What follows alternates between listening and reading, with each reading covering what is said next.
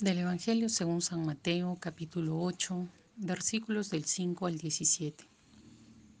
Al entrar en Cafarnaún se le acercó un centurión y le rogó, diciendo, Señor, mi criado yace en casa paralítico con terribles sufrimientos.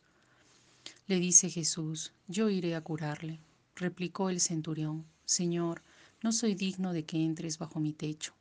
Basta que lo que digas de palabra y mi criado quedará sano.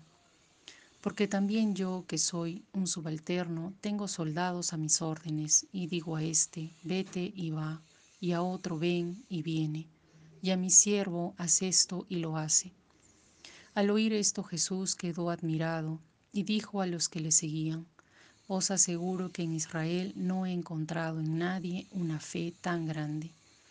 Y os digo que vendrán muchos de oriente y occidente y se pondrán a la mesa con Abraham, Isaac y Jacob en el reino de los cielos, mientras que los hijos del reino serán echados a las tinieblas de fuera, y allí será el llanto y el rechinar de dientes. Y dijo Jesús al centurión, Anda, que te suceda como has creído. Y en aquella hora sanó el criado. Al llegar Jesús a casa de Pedro, vio a la suegra de éste en cama, con fiebre. Le tocó la mano y la fiebre la dejó, y se levantó y se puso a servirle. Al atardecer le trajeron muchos endemoniados. Él expulsó a los espíritus con una palabra y curó a todos los enfermos, para que se cumpliera lo dicho por el profeta Isaías. Él tomó nuestras flaquezas y cargó con nuestras enfermedades. Un aspecto del Evangelio de hoy que nos llamó la atención es esa disponibilidad para colaborar, para ayudar a los demás, y que aparece en los protagonistas de este pasaje. Primero el centurión. Dice que fue a buscar a Jesús y le rogó por su criado. Debió ser algo inusual que un romano le ruegue a un judío, pero él estaba buscando ayuda para aliviar los sufrimientos de su criado que yacía paralítico. Luego Jesús, también con esa disposición para ayudar, responde inmediatamente, yo voy a curarle. Igualmente la suegra de Pedro, apenas recuperó su salud, se puso a servir. Suponemos que el criado que quedó sano también hizo lo mismo. Apenas se sintió bien, se puso a colaborar con los quehaceres de casa. Un segundo aspecto que sugiere este Evangelio es el agradecimiento. ¿De dónde surge esa disposición para colaborar, para ayudar a los demás? De un corazón agradecido. Parece que el centurión estaba muy agradecido con su criado y hace todo para ayudarle. La suegra de Pedro también parece expresar su agradecimiento a través de su servicio. Esto nos hace pensar que muchas veces podemos ser ingratos con la vida. Cuando estamos bien, nos olvidamos de todo y de todos. Y cuando estamos mal, recién nos acordamos. El Evangelio de hoy nos quiere enseñar lo contrario.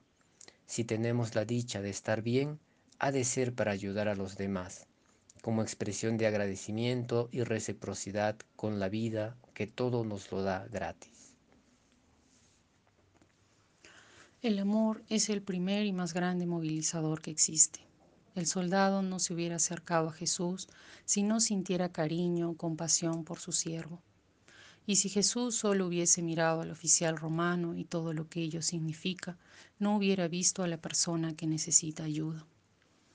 Los lazos que van creciendo en las personas, muy independientemente si uno es jefe o autoridad y el otro brinda un servicio, o de la relación de padres e hijos, etc., parten del respeto y de ver a la persona en su dignidad.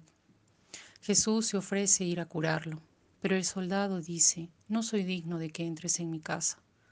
Pero por el puesto que ejerce el oficial romano, y seguro por lo que ha escuchado y visto hacer a Jesús, sabe que él tiene autoridad, y le dice que solo una palabra basta. El oficial se pone ante Jesús como un siervo, es humilde y lo reconoce. Realmente ese soldado tiene fe, tiene confianza en el amor y la autoridad de Jesús y sabe que ocurrirá si solo Jesús da su palabra. Las actitudes del oficial romano van más allá todavía, porque él, sabiendo que tiene que cumplir órdenes y someterse a la autoridad romana, pone primero la vida de su siervo y de alguna manera se arriesga a que le llamen la atención. ¿Podemos nosotros arriesgarnos a ese nivel por la vida de otra persona? Creer en el corazón que ya está cumplido lo que hemos pedido es tener confianza que ese pedido será hecho. Ante la vida, el oficial romano y Jesús dialogan. Hay como un mismo lenguaje, el amor por la persona. ¿Será esta una enseñanza para estos tiempos en donde parece que no hay nada en común que nos permita llegar al corazón de la otra persona? Solo desde el respeto y el amor a la vida. Donde sea que nos encontremos desempeñando un trabajo o un rol, que podamos creer y mirar a los demás desde el corazón.